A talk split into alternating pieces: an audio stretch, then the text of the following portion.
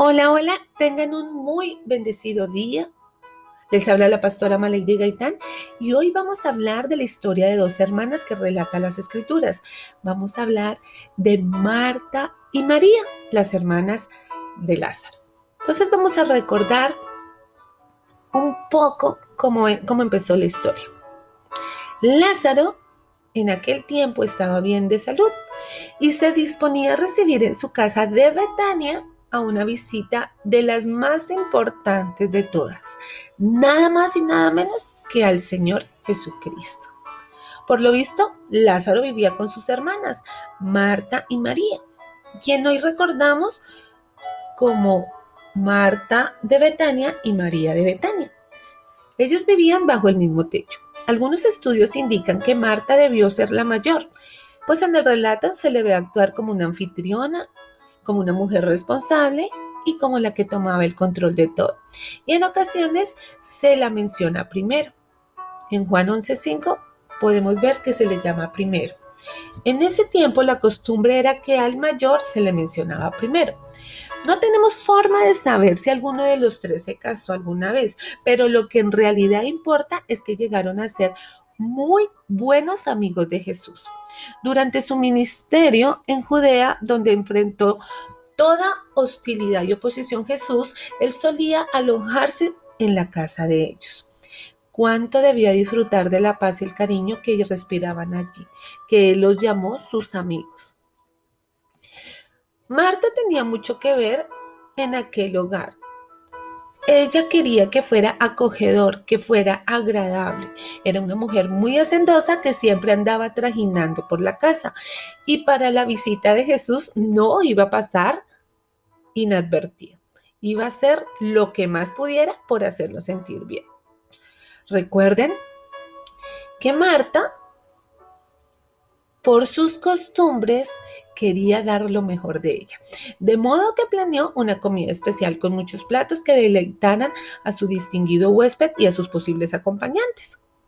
La hospitalidad era muy importante en la sociedad en aquel tiempo. Cuando llegaba un invitado lo recibían con un beso, le quitaban las sandalias, le lavaban los pies y le untaban el cabello con un relajante aceite aromático.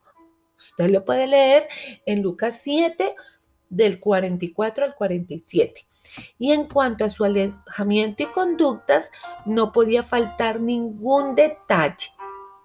Sin duda, Marta y María tenían mucho trabajo que hacer. María, a quien a veces se describe como la más sensible y reflexiva de las dos, seguramente ayudó a su hermana al principio.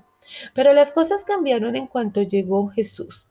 Él aprovechó la ocasión para impartir sus enseñanzas y con qué maestría lo hacía.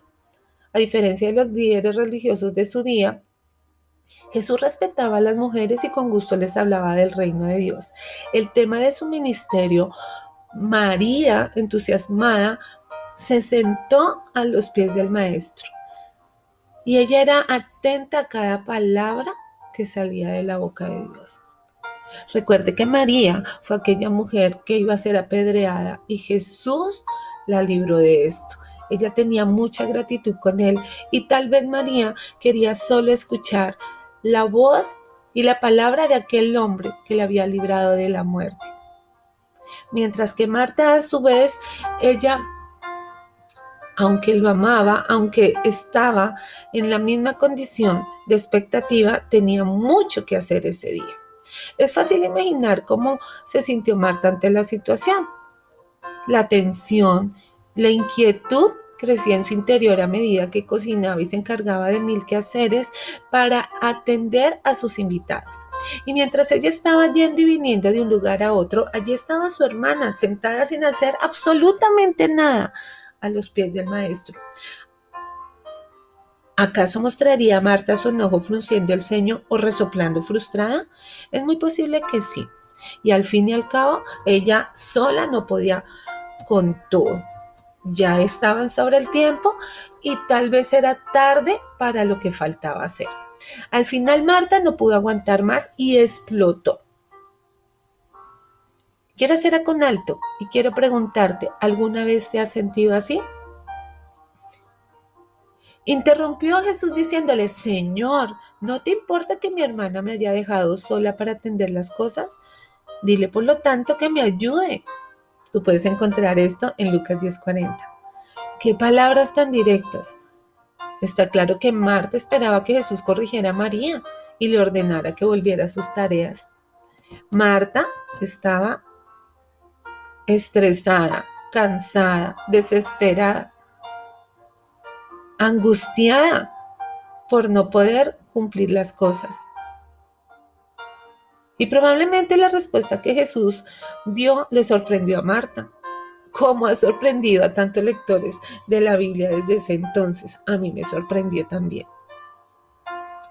Él le contestó con cariño, Marta, Marta, estás inquieta y turbada en cuanto a muchas cosas. Son pocas, sin embargo, las cosas que se necesitan o solo una. Por su parte, María escogió la buena porción y no le será quitada. Puedes leer esto en Lucas 10 del 41 al 42, todo ese pasaje, tú vas a encontrar esta historia. Pero ¿qué quiso decir Jesús con esto? ¿Estaba acusando a Marta de materialista o estaba menospreciando el trabajo duro que suponía preparar una buena comida? ¿O estaba diciéndole que María era la más espiritual? ¿Cómo crees que Jesús pensó? Pues yo te digo, no fue así. No fue así. Jesús vio enseguida que los motivos de Marta eran nobles y sinceros. Además sabía que lo que estaba haciendo Marta estaba bien hecho y era correcto. Pero también era evidente que no creía que estuviera mal agasajar a los invitados, pues había acudido con gusto a ese gran banquete que Mateo había ofrecido en su honor poco tiempo antes.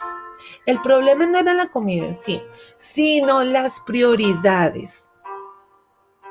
Las prioridades que Marta tenía. Y yo quiero hablarte a ti, mujer. ¿Cuáles son tus prioridades? ¿Qué prioridades tienes en tu vida? Estaba tan enfrascada preparando los platos que perdió de vista lo principal, que perdió de vista el horizonte. Pero ¿de qué se trataba? ¿Ahora tú crees que Jesús no valoraba la hospitalidad de ella ni sus tareas? Claro que sí. Jesús, el unigénito Hijo de Dios, había ido a la casa de Marta a enseñar la verdad. Esa era la prioridad. Nada podía ser más importante, ni siquiera la deliciosa comida, ni los diligentes preparativos que ella había hecho. Sin duda Jesús se sintió triste al ver que su amiga se perdía esta oportunidad, la única de fortalecer su fe, pero dejó que tomara su propia decisión. Así es como Jesús en muchas ocasiones, cuando quiere ser tu prioridad, deja que tú tomes la decisión. Y quiero hacerte eh, una pregunta. ¿Cuál es tu prioridad? ¿Qué decisión vas a tomar ahora? Ahora bien, Jesús no iba a obligar a María a que también se perdiera esa ocasión tan especial. Al fin de calmar el exaltado ánimo de Marta, Jesús la corrigió repitiendo con dulzura su nombre y le aseguró que no había necesidad de estar inquieta y turbada en cuanto a muchas cosas. Una comida sencilla de uno o dos platos habría sido suficiente, sobre todo cuando tenían ante sí un banquete espiritual. Pero estaba claro que Jesús no iba a negarle a María su buena porción y que ella había elegido la oportunidad de escucharlo y aprender de él. Esta es una escena doméstica que contiene muchas lecciones para nosotras hoy. Por eso la quise traer como enseñanza. Es una escena que nos deja muchas lecciones para los cristianos de hoy. Por ejemplo, nos enseña que no podemos permitir nada que nos impida satisfacer nuestra necesidad espiritual. Además, nos enseña cosas que debemos equilibrar en nuestra vida. Que aunque hay cosas prioritarias, también hay cosas urgentes pero que lo más importante es satisfacer como mujeres, como personas, esa necesidad espiritual de la cual debemos mantener un equilibrio y tener al tope nuestro espíritu conformado con la voluntad, el amor, la paz y no permitir que otras cosas nos impidan, eh, por decirlo de alguna manera, recargar nuestra vida y así impedir que se cumplan nuestros objetivos y metas. Por cumplir con todas las actividades que ya había planeado. Pero yo quiero que entiendas cuál es tu principal objetivo. ¿Cuál es tu principal prioridad? ¿Cuál es la mejor parte?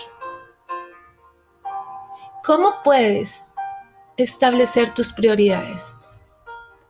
Y yo quiero invitarte en esta mañana que organices tu tiempo, que organices tus horarios, que establezcas tus prioridades, que es tiempo de parar para que tú te tomes eh, un momento y establecer cosas que pueden ser para ti importantes, pero que dejan de un lado la visión correcta de lo que Jesús tiene para tu vida.